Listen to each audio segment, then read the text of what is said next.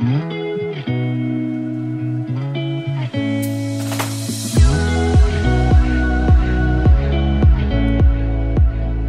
大家好，欢迎来到 Annie 的爱情急诊室，我是 Annie，你的爱情诊疗师。在这里，我会解答大家在感情上遇到的疑难杂症，也会邀请听众朋友来节目上分享亲身经历的感情故事。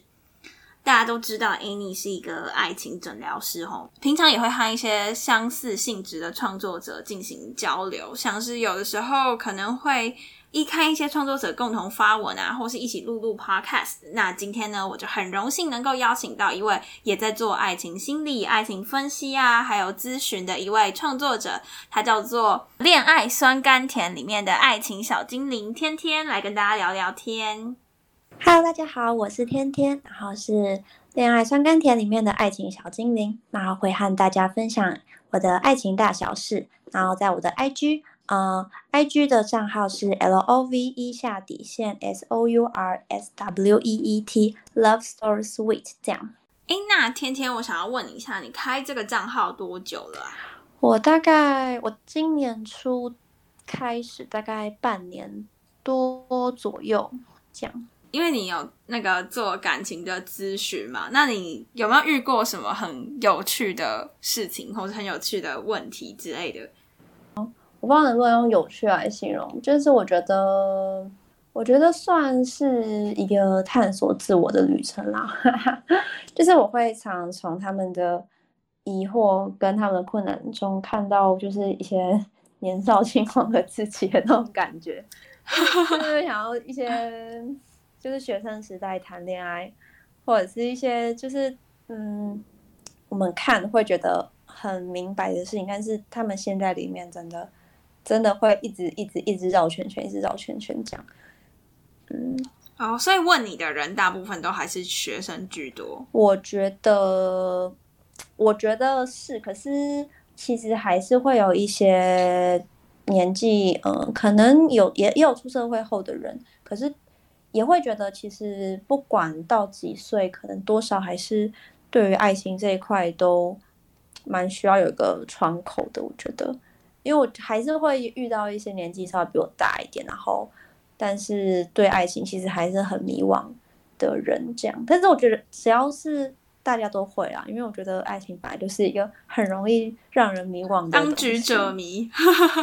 真的很容易当局者迷的事情，真的。对啊，而且有些人他只是想要就是找一个可能跟他生活圈八竿子打不着的人来诉说他心里面遇到这件事情。嗯嗯，就是蛮多时候就是，就他们可能只是想要找个人理解他，然后陪他们聊天这样而已。对啊，因为决定还是在决定权还是在他自己，我们只能就是说陪他聊聊天，然后了解他在想什么，可能从第三方的观点下去给他一些建议，就顶多就这样子。就像，就我觉得你的这个名字很有趣，就“恋爱酸甘甜”这个名字，就是恋爱真的是又酸又甘甜，而且我觉得有时候甚至是有一点点苦的，的就代表说，嗯、呃，谈 谈恋爱之前真的就是要想清楚，然后你才有办法去享受你在谈恋爱当中的一切。所以，我们今天就想要来跟大家聊一聊，两个人在开始谈恋爱，在在一起之前需要注意到一些什么事情。我觉得在那个谈感情前，最很重要的第一步就是你有没有准备好你要进入一段感情了。那在年纪比较轻的时候，就有可能有人告白，然后马上就哦好啊，然后或者是看他这个隔壁班男生长得很帅，就直接去告白，然后就就这样就直接在一起了。我觉得就 是我知道可能这种冲动，其实有时候回忆起来，可能也觉得还蛮青涩，蛮好的。可是，可是我觉得其实还是要评估一下自身的状况，因为我觉得很多时候你就是谈了，你就会没办没有那么容易的出来了，就是就会先所以我觉得你要陷进去，，对对对对对，真的，而且女生很容易，就你知道看看你现在有没有时间，你有没有在忙，就是你现在的一切状态是不是？对啊，现在现在网络上那个“晕船”这个词很红诶、就是像我们我们每次发文都会有人提到，就有一些有些人他就会提问说：“哦，我晕了怎么办？什么我就陷进去了怎么办？什么的。”然后感觉他自己就是会被他在晕的这件事情绑住，就是就是他有个暧昧对象，然后他就会把他的时间全部丢在里面，然后只要可能别人一冷落他，或是一怎么样，他就会觉得很很担心，就会觉得他们是不是就没机会什么的，就感觉现在很多很多这种状况，而且现在现在的人都会被手机绑架，就是什么已读啦，什么多久没回啦，什么的都会都会情绪都会受到波动，就很好笑。嗯嗯。哦，那对啊，所以我也觉得就是，嗯，在台南你就是有一种要把自己准备好的感觉，就是要把你，就是你要把你自己的，就是把自己调整成一个成熟的大人吗？就是这是理想状态啊，就是自己是对自己很有自信的，觉得是很 OK 的，然后自己有自己，嗯，要做的事要做，就是不是说你今天谈了，然后就是一辈子依靠他的这种感觉，嗯嗯嗯。就是把你自己，我觉得就是你要先学会把你自己照顾好，然后才可以跟别人一起，这样才会越来越好。对啊，不然其实有些人他就会，他就一旦开始了，他自己就陷进去，然后可能可能发生什么问题，或是分开了，那他就会他就会整个没了自己的感觉，这样其实也不是很好。对，整个。嗯嗯嗯，然后世界崩塌，对，然后那种什么茶茶不什么茶不思饭不想之类的。嗯，所以那你觉得在可能要谈恋爱之前，你觉得最重要你要考虑的第一个因素是什么？这其实我觉得大家可能还是稍微先把一些理性再留一点点，然后我觉得其实一些点都是你在一起前都。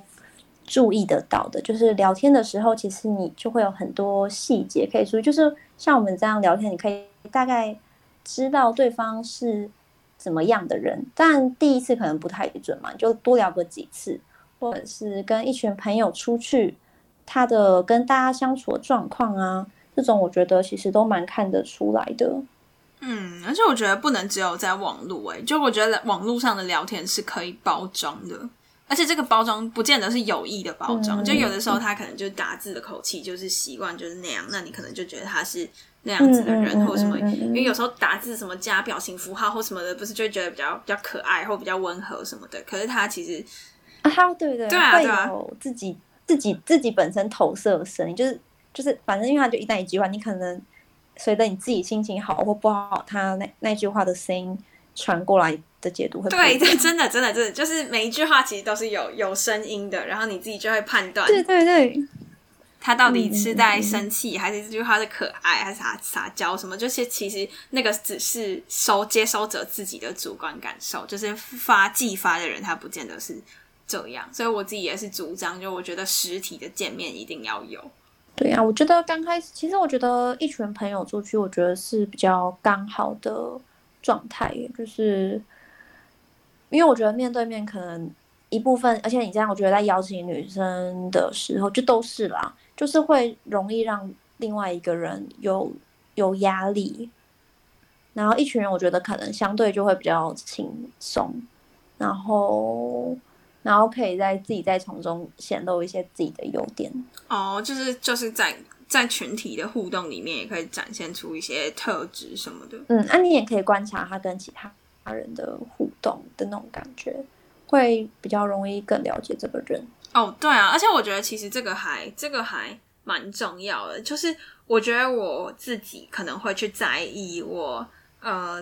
的对象的平常的交友圈跟他的交友模式，我觉得这个东西我会还蛮在意的，就是会觉得说呃。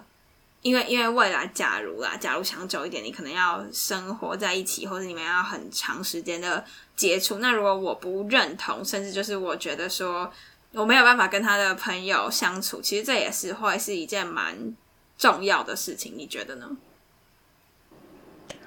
哦，你刚开始提到的时候，其实我对这个点其实是相对没有感觉觉得。可是你刚刚讲，我就想到其实。会有点像那种物以类聚的感觉。对对对对对，我想说就类似这种感觉。你其实可以，对你其实可以从他的朋友中看到他的一些潜在个个性。对对，所以我觉得，哎，好像是可以去注意的。对啊，就是代表他们一定有类似的特质才会聚在一起。对，而且我觉得就是像像交友圈这一块，可能说可能说呃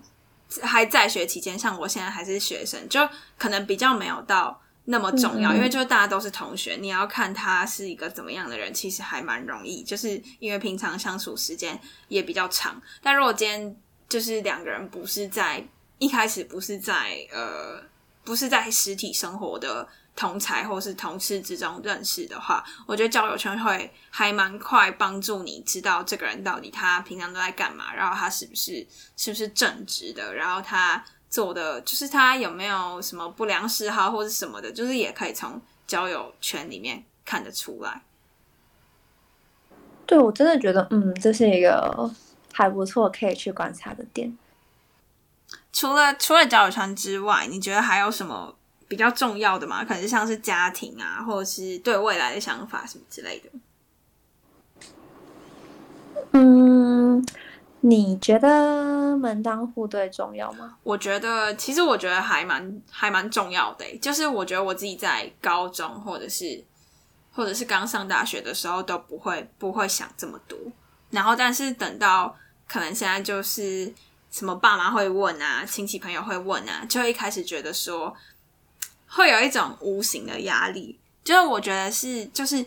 可能你的长辈没有那样子要求你，可是你自己会拿。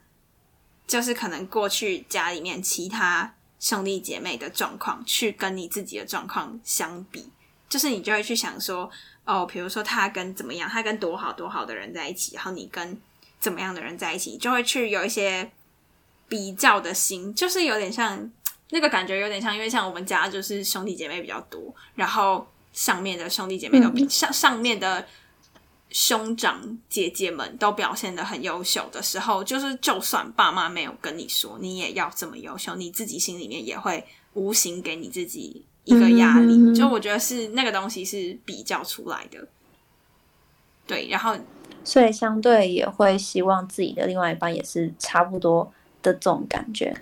嗯，那你觉得有时候会不会有一些嗯？不可抗力的因素，然后你就嗯，我想看要怎么讲，就是可能说，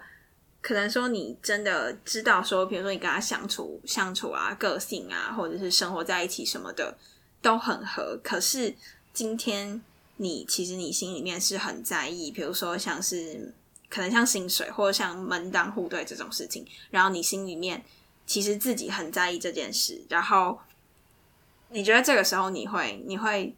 怎么办呢？就是因为像我前几天就有收到一个问题，他是说他觉得他们在相处上面什么东西都很合，可是因为就是呃家庭的经济状况有一些落差吧，还是我忘了是怎样，反正就是他觉得他自己跟另外一半的家里面没有那么的门当户对，以至于他不太敢就是把对方带回家之类的。就是我听到问题好像是类似。这样，然后他就觉得其他的一切他都很好，可是这个因素害他不太敢，就是面对到未来的事情。那像这样子的状况，你觉得你会怎么样去建议他？嗯，我觉得先要确定他自己心里的感觉，他是太过担心家人，嗯，不喜欢他女朋友，又或者。是他其实自己也这样觉得，就是他自己其实也默默觉得，嗯，他女朋友家里的状况让他自己其实也很迷惘。这两个有点不一样，就是代表他，呃，后者的话就是我觉得他可能自己就很迷惘这件事情了，这样。我觉得要继续走就会比较有困难，就代表其实某种程度上他没有到那么喜欢他，就是他自己还是不是？虽然没有那么喜欢，就是他自己他自己心里就会有点不平衡了。哦，我懂你的意思。所以其实就是，如果说你能够在谈恋爱之前就有一点稍微去想一下嘛，可这种事情感觉也很难想哦，就是好像也是遇到了才会才会知道吗？嗯 可能有一点，不过就尽量。应该说，我觉得，其实我觉得经济状况，经济状况嘛，我觉得多少应该会大概知道了。虽然这个也是可以骗，不过我觉得，我觉得以现实考量来说，门当户对，如果单就家庭背景跟经济状况，这点其实，在现实状况中，我觉得影响蛮大的。对啊，而且其实有一些就是比较传统的家庭也会很在意这种事情。对啊，这个时候就一定要，就是例如像男生，我就觉得就觉得那男生可能，嗯，如果是家里在意，就他自己本身是觉得他很 OK 的话，我觉得就会比较好解决，因为他自己觉得很 OK 的话，就会一直去找寻一些方法，然后也不会自己就在那边很迷惘，就是你自己要先然后会把负面的，对对，自己要。不然他自己可能也会，然后就会可能也也会额外自己制造一些压力给他女朋友之类的。嗯，对啊，就是诶，就这个这个问题，其实衍生出一个我在想啊，就是你觉得会不会，就其实因为我们刚刚在想嘛，就是门当户对或是什么经济状况等等的，能不能够在交往前就就看出来？那可能这个你可能是要走到比较长远，或者是怎么样才会去。才会有可能会比较比较会去想这个问题。那你觉得，诶，可能像可能呃思考模式啊，或是沟通模式啊，或是你们到底在生活上合不合这些事情，要从哪一些角度能够看出来？嗯，我之前有分享过，觉得虽然这边可遇不可求，不过相处久了。当朋友嘛，多少相处久，你可以去观察他对于嗯负面情绪他是怎么解决的。这个点我觉得其实也蛮值得观察跟注意的。就是总会有一些嗯生气啊、难过的时候，嗯，然后你要去看他面对这个情绪，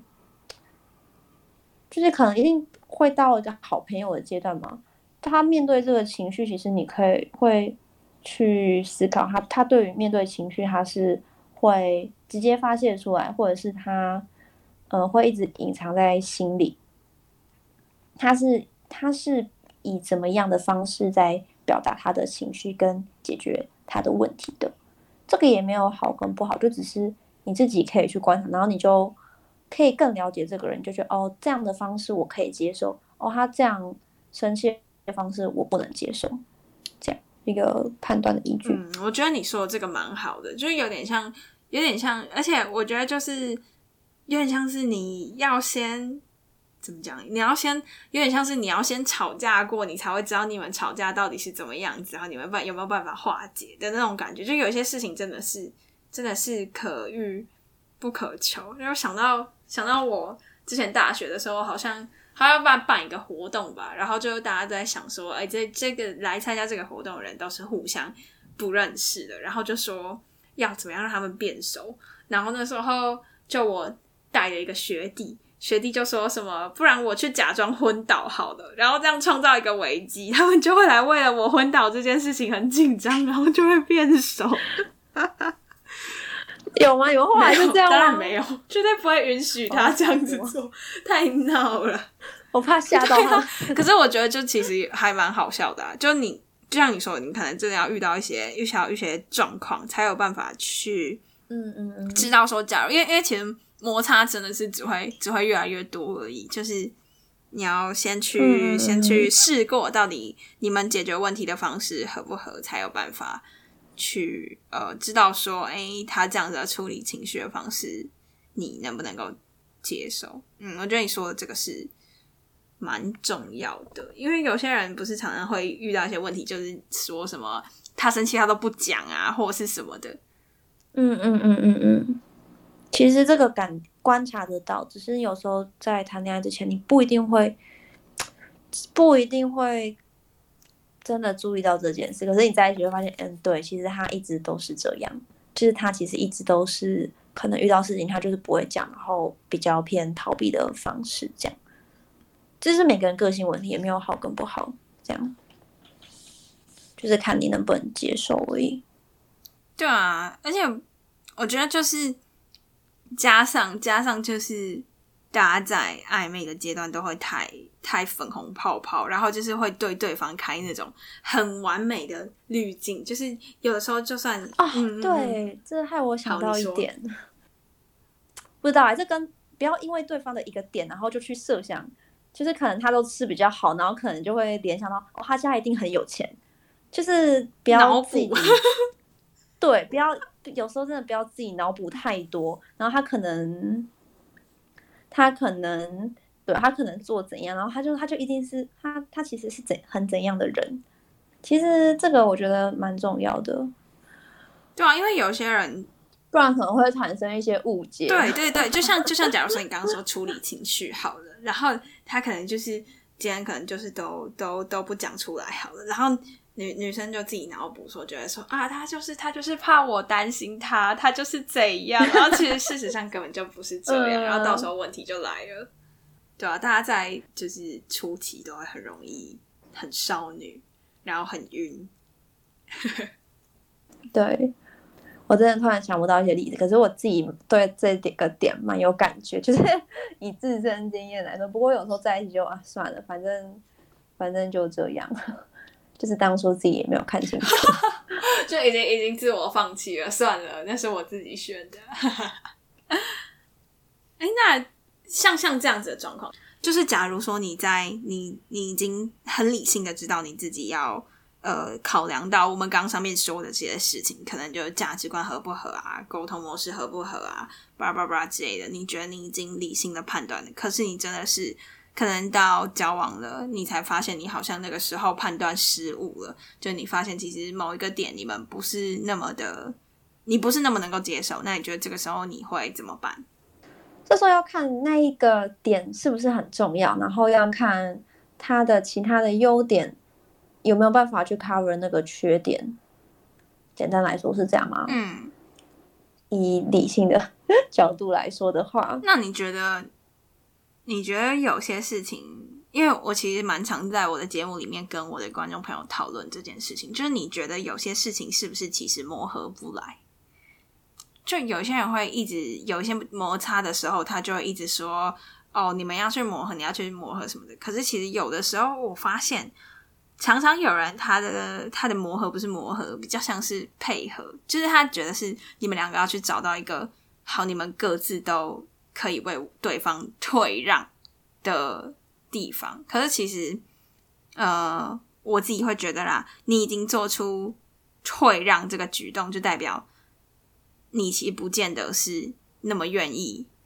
去为了对方配合他而去做这个退让，所以其实你心里面不见得是那么的愿意的。不知道你们懂我的意思？嗯，可是我觉得。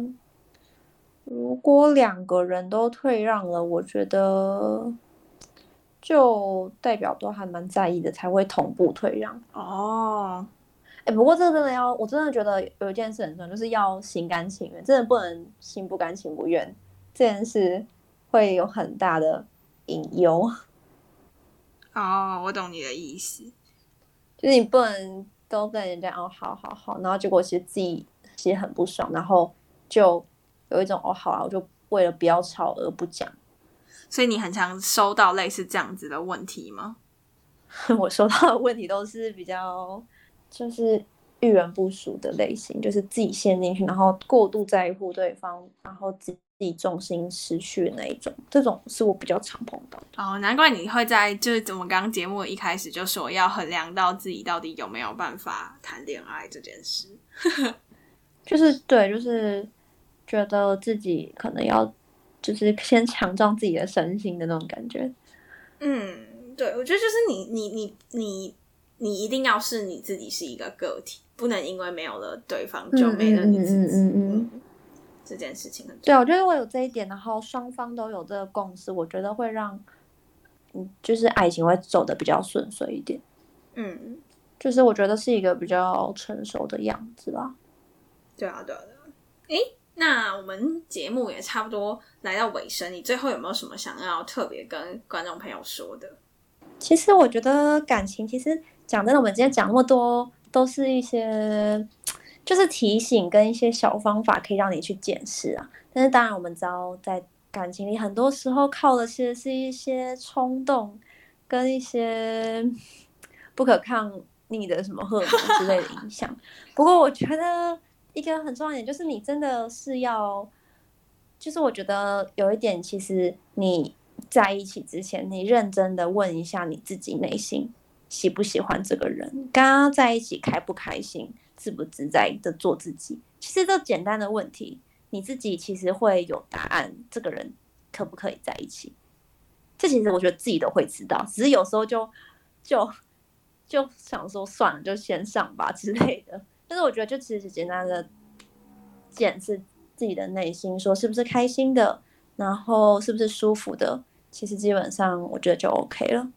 嗯，就是你要除了要判断你自己的状况，判断你跟对方相处的状况，也是要就是要。真诚的去对待你自己的决定，对吧？嗯嗯嗯，对呀。好，那最后你要不要再宣传一下你的平台？好啊，我主要在 IG，就是我最大的活动范围会在 IG 啊。虽然我 D 卡偶尔会发，哦，真的假的？你有就我跟波波代理，你有在发 D 卡？我 D 卡有账号。嗯，偶尔偶尔偶尔会转几篇过去，就在那边应该找得到我的账号跟欧的一些些文章。这样，如果对可能有看到的，也可以去追踪我。我的 i 但啊，我的 IG 是嗯 L O V E，然后下底线 Sour Sweet。就是 L O V E 下底线 S O U R S W E E T 这样，然后有问题都可以来问我。好耶，谢谢天天今天的分享。那喜欢的话，别忘了追踪我们的 I G Annie 的爱情诊疗师，也可以点主页的链接，更了解我们哦。最后啊，如果你还在为情所苦，可以到匿名提问箱去写下你的问题，挂号 Any 爱情急诊室，让我们治愈你的心。那我们就下集见啦，拜拜，拜拜。